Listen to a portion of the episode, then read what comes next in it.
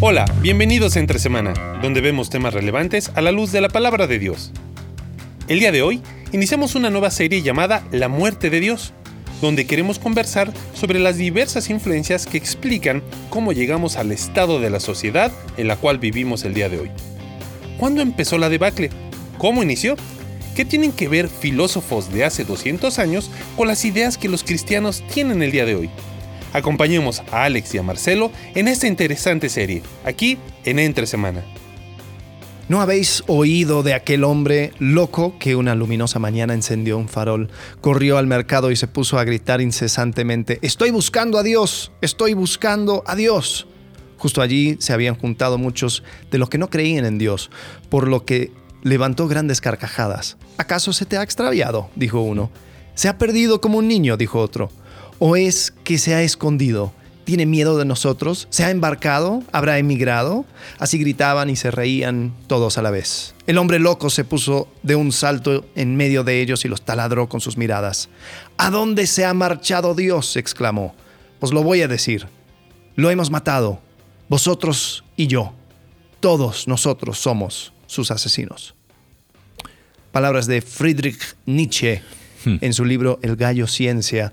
Es eh, parte de un, eh, bueno, uno, de los escritos más famosos de Nietzsche acerca de Dios ha muerto. Que, que- que es la frase por la cual es más conocido y le da título a esta serie, ¿no? Correcto. Nosotros estamos hablando de esto porque lo que fue postulando Nietzsche, y bueno, y él lo decía mm, como felizmente, eh, el, el hecho de que nosotros estamos llegando a un punto donde ya no necesitamos a Dios. Pero en este escrito, no, no, eh, es un poco más largo, después vamos a, vamos a meternos un poco más a, a- a lo que fue escribiendo, porque Nietzsche fue una figura clave en, en- en todo este tema de quitar a Dios, eh, en, en su, en su rama de, de- de la filosofía, y él eh, lo que fue viendo es que cuando quitamos a Dios, entonces lo tenemos que reemplazar con algo. Mm. Y podemos ver que eso es lo que ha sucedido. Hoy en día vivimos las consecuencias de la muerte de Dios, entre comillas, ¿no? De querer quitar deliberadamente a Dios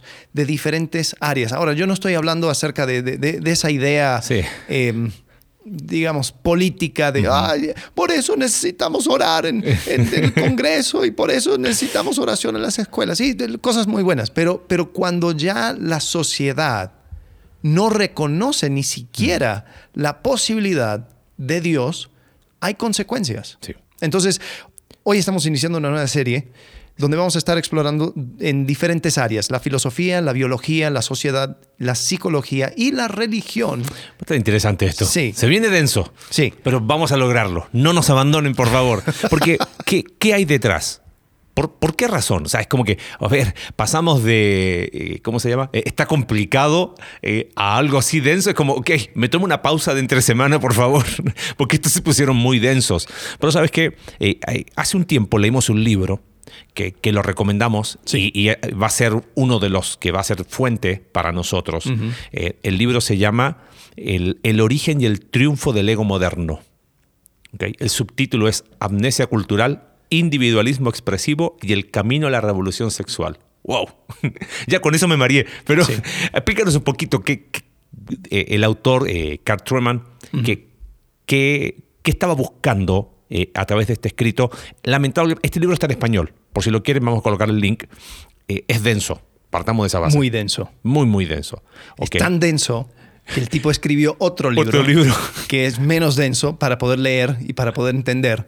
Eh, pero lo hizo denso porque es una obra académica. Claro. Entonces él, todo lo que, lo que va diciendo, primero usa lenguaje eh, académico, Sí. ¿no? Entonces habla acerca Es del, historiador, filósofo, del ego, del id, teólogo. de no sé qué. Entonces, son todos términos que son Sí. propios de esas ramas. Pero si te gusta la lectura, es una excelente inversión y está en español, ese libro. Sí. Pero el otro, que es el resumen para nosotros, vulgos. Sí, para, para nosotros los que, los que no hacemos ese, ese tipo de lectura. Eh, él escribió otro que se llama Strange New World. Eh, más corto, más, eh, digamos, comprimido, pero de esa, de esa manera te permite igual agarrar todos los conceptos básicos de su libro. Ahora, Carl Truman, él eh, comenzó escribiendo porque vio, eh, yo creo que para él, eh, no sé si, no sé si me acuerdo bien, su, su momento como de darse cuenta que algo estaba mal era cuando en Estados Unidos la Corte Suprema Sí. legalizó el matrimonio gay Sí. en Estados Unidos y, e inmediata, porque antes era, era un tema de cada estado, entonces Claro. cada estado tenía que eh, como que llegar a su propia Y conclusión. él dice, ¿cómo llegamos hasta aquí? Y Él cuenta una historia en la introducción que creo que, que- que amerita mucho entender por qué queremos hacer esto. Sí. Y él, él dice en la introducción, si mi abuelo hubiese escuchado la expresión, eh, soy una mujer eh, en el cuerpo de un hombre, eh, probablemente él se hubiese reído, o no lo hubiese entendido, o hubiese, o sea, ¿qué, qué chiste de mal gusto es esto? Dice, sin embargo, 60 años después, eh, la gente lo aplaude y lo entiende perfectamente a qué se refiere. Entonces, Truman dice, algo pasó en el medio, Sí. que llegamos hoy a una normalización. Eh, justo hablábamos el, el domingo en, en la iglesia, hablando de, de sexo y matrimonio, que el, el reino de este mundo no solo lo distorsionó, sino lo redefinió. Pero, pero ¿de dónde viene esa redefinición? Es fácil echarle la culpa a los, ah, sí, el, el mundo de hoy, los últimos cinco años, los últimos diez años. No, todo empezó en los años, qué sé yo, los años 80. Y la culpa la tuvieron la, la guerra de Pepsi y Coca-Cola, qué sé yo, cualquier tontera así. Y si vamos más atrás o todo. Pero lo que hace Truman es, esto va muchísimo más atrás. Correcto. Sí. Tan atrás que se va 200 años atrás. Casi 300 años atrás. Y dice, lo que hoy tenemos es el resultado de un todo un movimientos, ¿cómo, lo podríamos llamar? Como corrientes eh, submarinas. ¿Viste cuando estás en el mar Ajá, y sientes sí. algo? ¿Qué onda? Y de repente vas nadando y, y apareciste en otro lugar. O, o cuando estás y quieres nadar, cuando vas, te metes mucho y quieres salir, y te cuesta porque la corriente te lleva y tú dices, pero, pero no me di cuenta de eso. Entonces él dice, todo, se fueron dando una serie de fenómenos en las áreas que tú dijiste, filosofía, a biología, economía, eh, psicología y religión, ¿no? Que explican cómo llegamos a lo que llegamos. Sí. ¿No? Sí. Y, y creo que esto. eh, yo creo que ahí estamos hablando justo antes de comenzar a grabar y era como que, bueno, ¿cómo podemos tener una bajada práctica? Am, no necesariamente va a haber mucho en cuanto a lo, lo práctico. Entonces, bueno, por, por lo que escuchamos esta semana, tú puedes salir a hacer. No, pero creo que te va a dar un marco para poder tener conversaciones importantes Sí. y no simplemente aceptar algo porque, ah, bueno, porque sí. Eh, Por ejemplo, eh, hay hoy en día un debate muy fuerte eh, con, con los deportistas eh, Mm. en, en Estados Unidos más que nada. Si digo Li- Leah Thomas, nadie sabe quién es. Sí, no. eh, Pero Lia- fue. Sí, él, él era una, un- una persona que, que nadaba eh, como hombre. no era una persona de, de- de mucha importancia. Nadie lo conocía. Número 400 en el ranking de, de- natación. Él decide hacer la transición a ser mujer y dice, bueno, ahora soy mujer, pero, pero mi pasión de natación lo, lo- lo voy a continuar.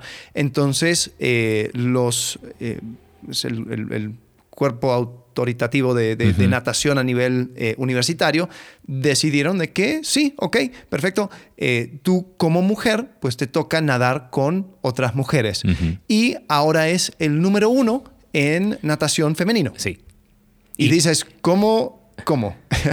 No, y empezó y, y tuvo salpicaciones políticas. Un senador este, en Estados Unidos eh, y un- creo que un, eh, un gobernador de un estado dijo: No, hay que proclamar campeona a la subcampeona. Ajá. Porque, porque esa es una mujer, el otro no. Uy, Sí. se lo comieron. Sí. Vivo.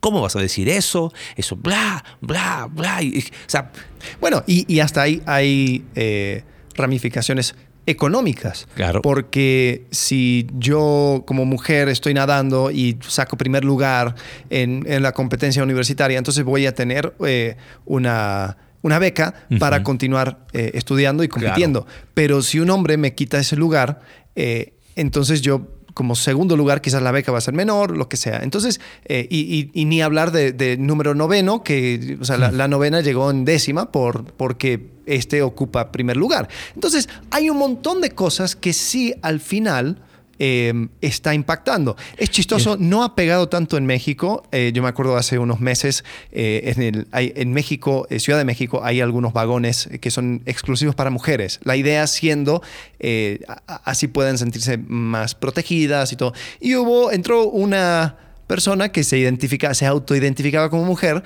eh, y cuando entró las mujeres le sacaron a palazos y... Bueno, ha pasado en cárceles. Ajá, O sea, sí. hombres que, que son apresados por algún delito y justo cuando son apresados dicen, no, no, que yo me autopercibo como mujer. Sí. Y las autoridades terminan trasladándolo a una cárcel de mujeres, con lo que obviamente iba a pasar. Terminó abusando de mujeres. Sí. Y no ha pasado solo una o dos veces. Ha pasado en Estados Unidos, en Inglaterra. Entonces, pero, pero ¿en qué momento eso se normalizó? O sea, ¿en qué momento como personas con, con seres racionales determinaron que eso estaba bien y que si esa persona es lo que sintió, es lo que creyó y es lo que es, eso es lo que debe ser. Entonces, lo que queremos hacer es hacer, ¿cómo se dice en esa película? Eh, eh, flashback. ¿ok? Ajá. O sea, estamos aquí y ahora nos tenemos que ir 300 años atrás, ¿no? Para entender de dónde vino eso, dónde partió. Y, y recién hablabas, nos va a dar un marco para conversaciones. Pero sabes que yo creo que al mismo tiempo va a ser un espejo. Y esa es mi mayor oración. Para que las personas que nos escuchan puedan decir, ¿sabes qué? Yo, yo creo que hay mucho de esas ideas en mi mente. Y, y he, he cambiado la verdad de Dios por, por las mentiras eh, que se fueron construyendo, que, que- que- que fui aceptando como verdad y, y de las cuales a veces ignoramos. Sí. Y, y muchas frases que yo he escuchado hoy en creyentes eh, tienen su origen acá, en lo que vamos a hablar. Totalmente. En Rousseau, en, en- eh, o sea, en Descartes, y dice, nada que ver, ¿cómo que no? Claro. Sí, y, y las. Lo que, lo que termina implicando son cosas reales. Eh, estaba hablando con, con nuestro productor antes de comenzar y me contaba acerca de sus compañeros de, de universidad.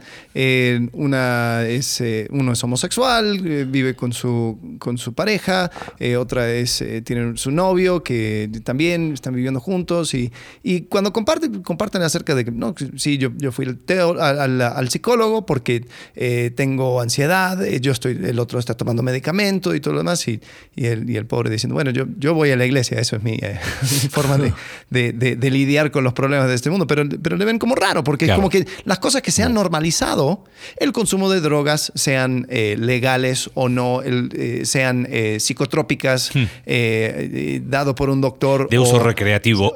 De uso recre- recreativo. O sea, Sí. muchas veces, o sea, los, los antidepresivos son, son drogas fuertes, pero se han normalizado.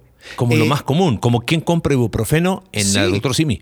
Entonces, eh, decimos, ¿en, en qué momento Es que llegamos es, es a para eso? dormir. O sea, ¿en qué momento el uso de drogas fue usado normal? Perdón que me, me metí de ahí y, y nadie dice nada. Ajá. Sí, y es decir, pero ¿por qué no puedes dormir? Porque me atormentan mis pensamientos. ¿No, ¿no pensás que sería mejor ir ahí primero? Claro. Empezar a ver cuáles son las mentiras que tú has creído, que ha llegado a tal punto que tú tienes que adormecer tu cerebro para poder sobrevivir en este mundo. Se me hace que hay, hay mentiras que están tan arraigadas y son tan profundas de que tú en realidad no, no fuiste creado para sostener estas mentiras. Entonces sería bueno empezar a quitarte esas capas. Claro. Bueno, vámonos al 1630 y algo. Ok, y con una frase en latín. Ah, sí. ¿Cómo es en latín? Cogito ergo sum. Eh, Claro, obviamente. Obviamente. Sí, sí. Y el nombre, si, tuviste clase de filosofía, te van a decir Renato Descartes. Si tuviste un profesor bien, te van a decir René Descartes. Descartes. Ah, Ahí sacas la flamita. ah. Descartes. Ok. Eh, René Descartes. Él estaba eh, con un tema acerca de cómo sabía si existía, si, si entendía. Yo, me dormí esa clase de filosofía. es interesante porque la base del método científico que te enseñan en, en secundaria, prepa y en cualquier universidad viene de acá, del hecho de buscar ser lo más, entre comillas, objetivo posible. Y, y él eh, establece, observar, las bases del método científico vienen de ahí. Pero él, él establece esta frase como, un, como una declaración, ¿cómo sería? Eh, como su, su premisa fundamental. y, y quizás eh, nosotros la, cuando la... Perdón, dijimos lo que es, porque lo dijimos. no, no en lo latín, dijimos, ¿no? lo dijimos. Para todas las personas que nos escuchan en latín. no tenemos idea de latín, la estamos leyendo, ¿ok? Este, eh, se podría traducir, o la, la traducción más común es pienso, luego existo. Ajá. El problema con la traducción es que lo, lo único que... Ah, claro, obvio. Primero pienso. Primero pienso luego, y luego existo, existo. como algo cronológico. Sí, no. Pero, pero Descartes no estaba hablando de algo cronológico. O sea, eh, la traducción quizás más literal decía, porque pienso, soy. Sí. O sea, eh, él está hablando de quién eres y está hablando de algo ontológico, ¿no? ¿Quién eres en esencia? bueno, yo pienso y por eso soy. Entonces, se empieza a mover un foco. ¿A qué me refiero? ¿Dónde, dónde poder encontrar una verdad objetiva en lo que tú piensas? ¿Eso abre puertas? O sea, por eso, es, por eso partimos acá. El, el poner mi pensar o mi pensamiento, bueno, ese es tu pensamiento. Eso es lo que tú crees. Bueno, está bien, yo lo respeto. ¿Pero de dónde viene eso?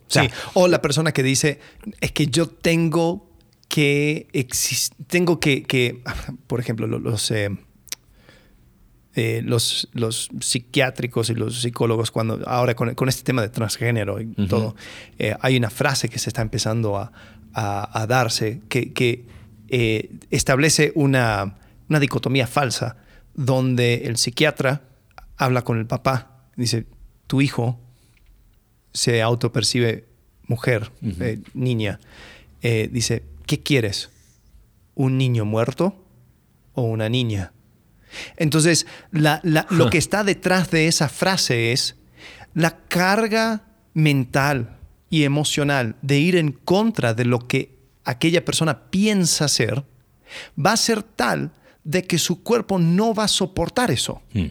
Eh, y, y, cuando, o sea, si, tú no haces algo para mover las, eh, las bases de la realidad biológica de que pues nació niño y tú no creas un, ambiente donde esa persona se pueda autopercibir niña y pueda ser aceptado como niña, esa persona se va a matar. Claro. Entonces, ¿qué quieres? ¿Quieres una niña o un hmm. niño muerto? Ahora, obviamente Descartes estaba pensando en eso. No, no, no. Pero no. es lo que hace, pone una piedra que usamos como fundamentos. Sí. ¿Entiendes? O, sea, ahí, y, o sea, lo conecto para, para quienes nos escuchan.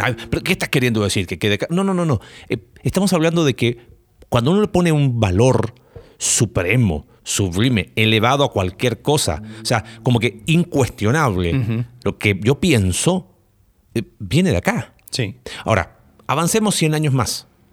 Hay un hombre que tenemos que mencionarlo antes de quizás, y, ahí sería bueno después hablar de los cuatro hombres, eh, eh, Juan Jacobo. Sí, ¿Sería la, traducción en español? Sí, sí, ¿Ah? Juan Jacobo. Juan Jacobo. Rousseau. ¿Ah? Rousseau. ¿Ah? Jean, ¿Cómo sería? Jean-Jacques. Jean-Jacques. Jean-Jacques Rousseau. Eh, padre de la Revolución Francesa. Este hombre tira ciertos postulados que abren la puerta a un cambio de paradigma, donde ya lo que hay que hacer es mirar adentro.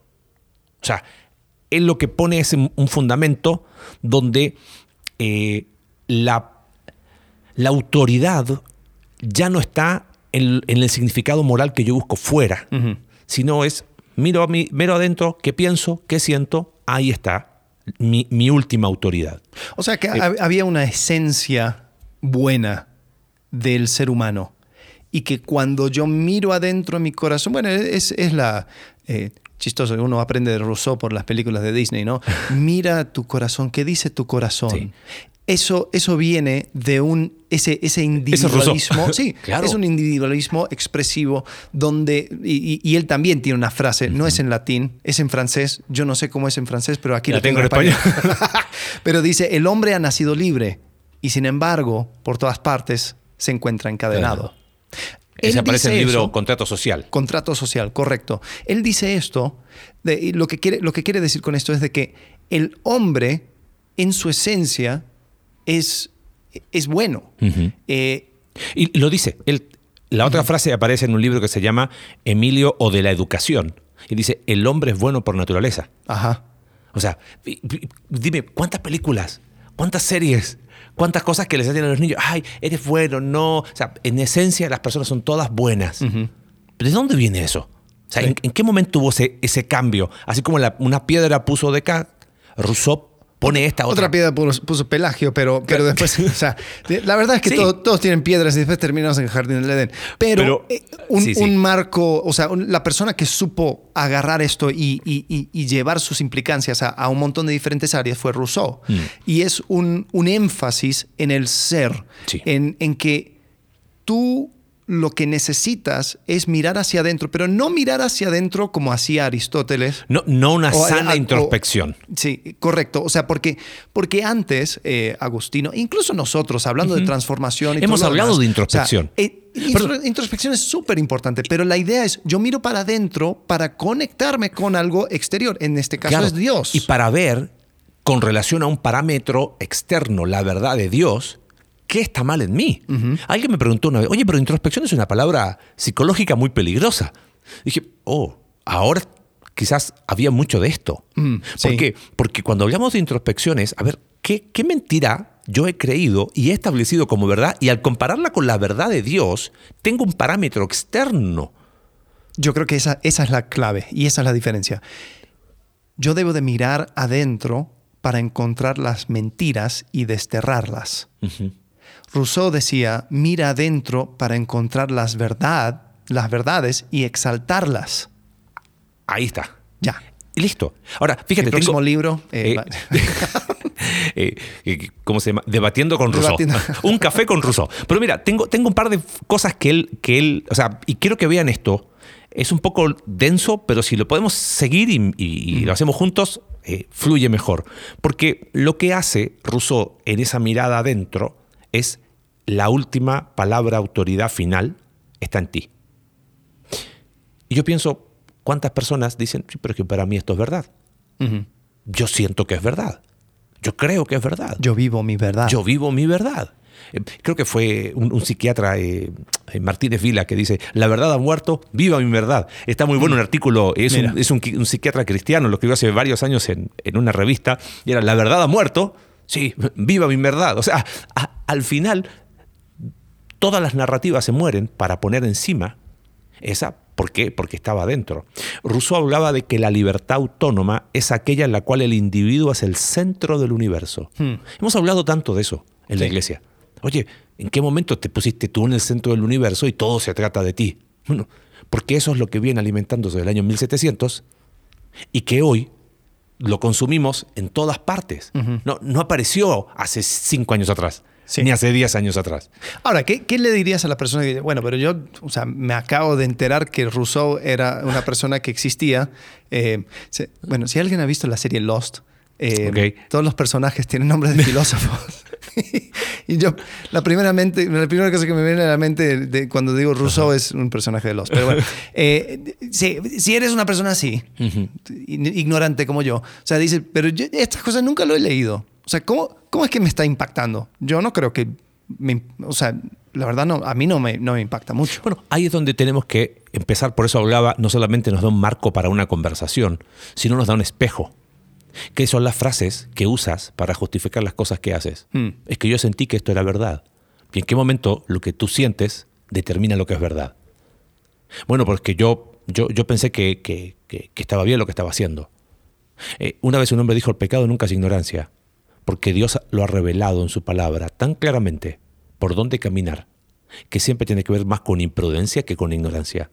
Con yo lo quiero, y porque lo quiero, el hecho de quererlo, lo establezco como, es que yo quiero eso. Entonces, establezco como verdad para mí que querer algo es suficiente razón para hacerlo.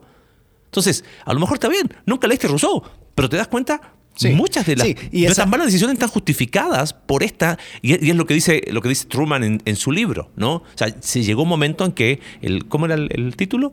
El, el origen y el triunfo del ego moderno. Él habla de que se creó, ¿cómo, cómo es la expresión? Dejamos de ser personas humanas para transformarnos en un yo. Y eso es muy interesante. Eso da para otro momento, en otra ocasión. no sé si grabado, pero, pero está muy loco ese, es- esa transformación. O sea, yo determino, yo establezco, yo defino. Y eso en realidad no empezó ahí, empezó en Génesis, ¿qué? Capítulo 3. Pues sí. Adán y Eva redefiniendo bien y mal bajo sus propios términos. Sí, ¿no? sí, totalmente. Y, y- pero creo que lo, lo que dices es cierto, porque, por ejemplo, hay, hay frases, cosas, ¿no? Eh, el- eso, eso de tu verdad.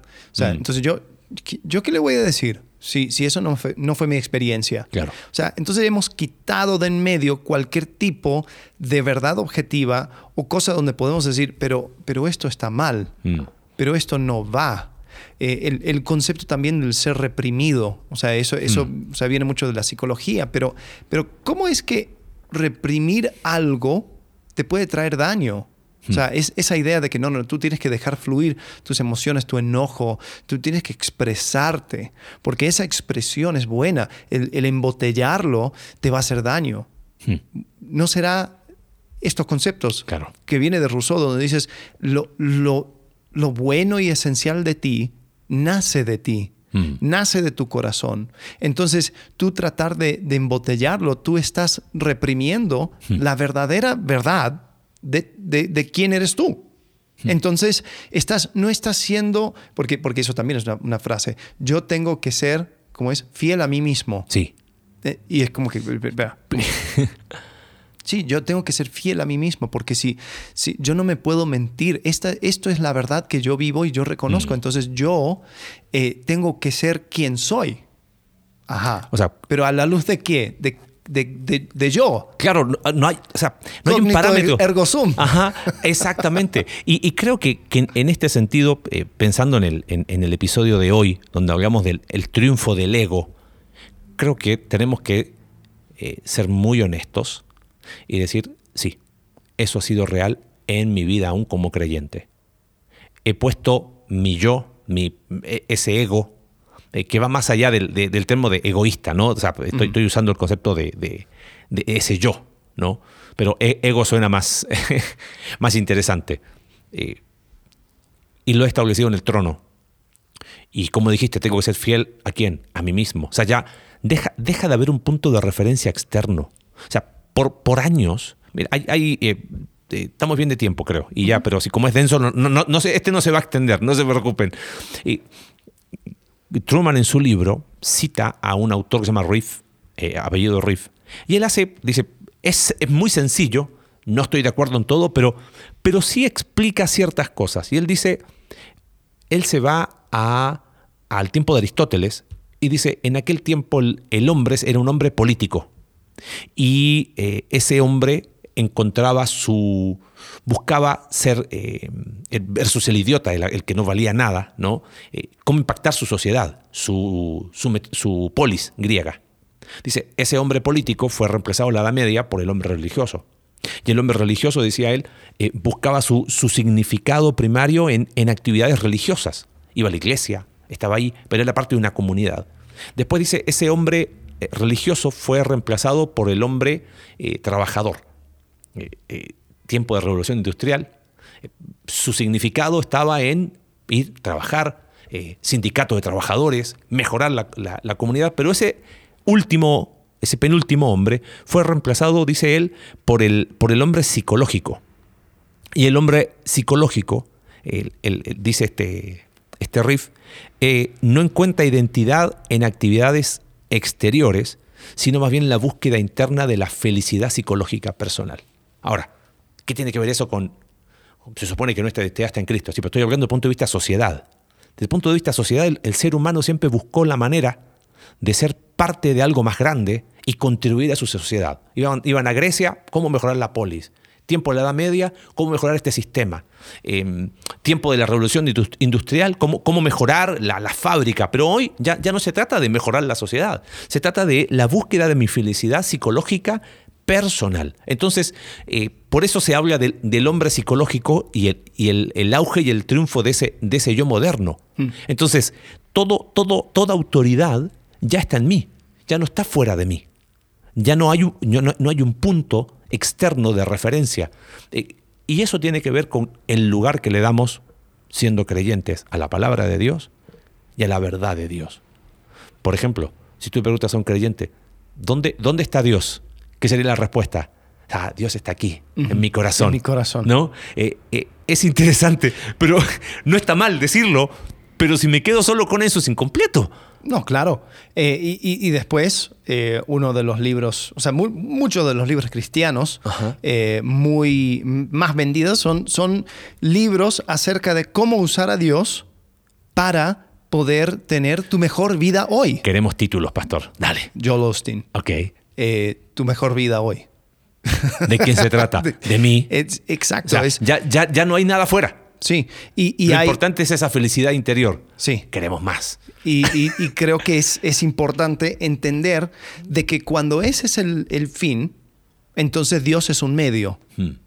Lo que, lo que yo hago, miro para afuera y busco recursos para poder terminar en mi búsqueda interior de felicidad, de, de calma psicológica, de, de- de todo ese tipo de cosas. Cuando lo tenemos perfectamente en- de, manera inversa. O sea, yo, yo miro para adentro para sacar las mentiras y mirar la verdad de Dios. Claro. Ahora, eh, esto, esto es más difícil Hmm. porque quizás crea un- un- una cierta crisis, porque dices, bueno, entonces, ¿cuál es la verdad? Y, y acuérdese, esto. Es lo que también- preguntó Pilato, Sí, ¿no? es, es- es una, es una, una pregunta tan, tan vieja como la filosofía misma. Entonces, ¿cuál es la verdad? La cosa es, hay un montón de, de diferentes eh, voces hablando y diciendo la verdad. Descartes y, bueno, más bien Rousseau, eh, trató de simplificarlo, de decir, no, la verdad lo tienes en ti mismo. Claro. Entonces, Tú, eres bueno por naturaleza. Tú escúchate, escúchate a ti mismo. Eh, pero yo creo que eh, eh, por ahí no va. Entonces, cuando, cuando tengo que mirar para afuera Hmm. para obtener la verdad, entonces, ¿por dónde voy? ¿Cuál es la, la mirada? ¿Cuál es la, el Hmm. punto de, de- de- de- referencia? Y ahí es donde yo creo que uno tiene que tomar una mirada eh, objetiva a Dios y quién es Dios y, y tratar de, o sea, yo, yo no estoy hablando de, de simplemente aceptar a Dios porque, por- porque tus padres eh, eran cristianos o porque, porque eso es lo que dicen y que, bueno, tengo que seguir la Biblia. No, no, no. O sea, yo creo que eh, eh, esa es la cuestión de, de- de verdad. La verdad se puede comprobar. La verdad, uno, uno lo puede investigar, uno puede llegar al fondo y encontrar que sigue siendo íntegro esa Sí. verdad. O sea, no, la verdad no se, no se descompone cuando uno lo cuestiona, Hmm. pero ni a eso queremos llegar.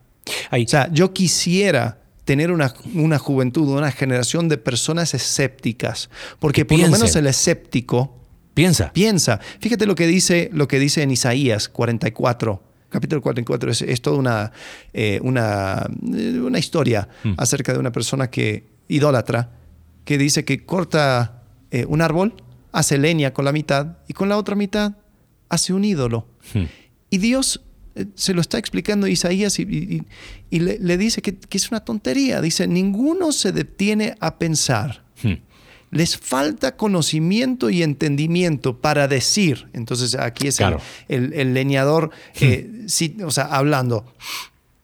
Usé la mitad para combustible. Incluso horneé pan sobre las brasas. Hacé carne y la comí. ¿Y haré algo abominable con lo que queda? ¿Me postraré ante, ante un pedazo de madera? Se alimentan de cenizas. Se dejan engañar por sus ilusos corazones. Fíjate, sus ilusos corazones.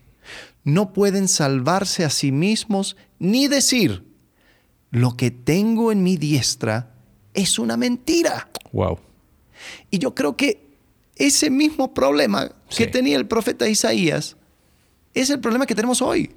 Tenemos ilusos corazones y tenemos algo en nuestras manos y no somos capaces de mirarlo y decir, lo que tengo es una mentira. Claro.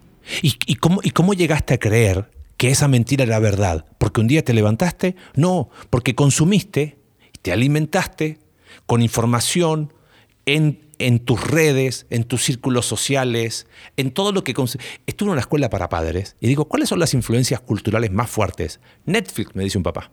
Dije, ok, ¿tú crees que Netflix, por Netflix, o quiénes son los generadores de contenido detrás? ¿Y a qué filosofía responden? Y cuando empezamos a tirar el hilo, llegamos a Rousseau. Y, y papá me dice, oh, no lo había pensado. Claro, es que ese es el tema. Entonces, como dices tú, qué corazón iluso. Y es donde creo que si hay un tiempo donde como iglesia hemos... Es como que abdicamos de pensar, ¿no? Sí. Eh, hay un libro de John Stott, Creer también es pensar. Excelente libro.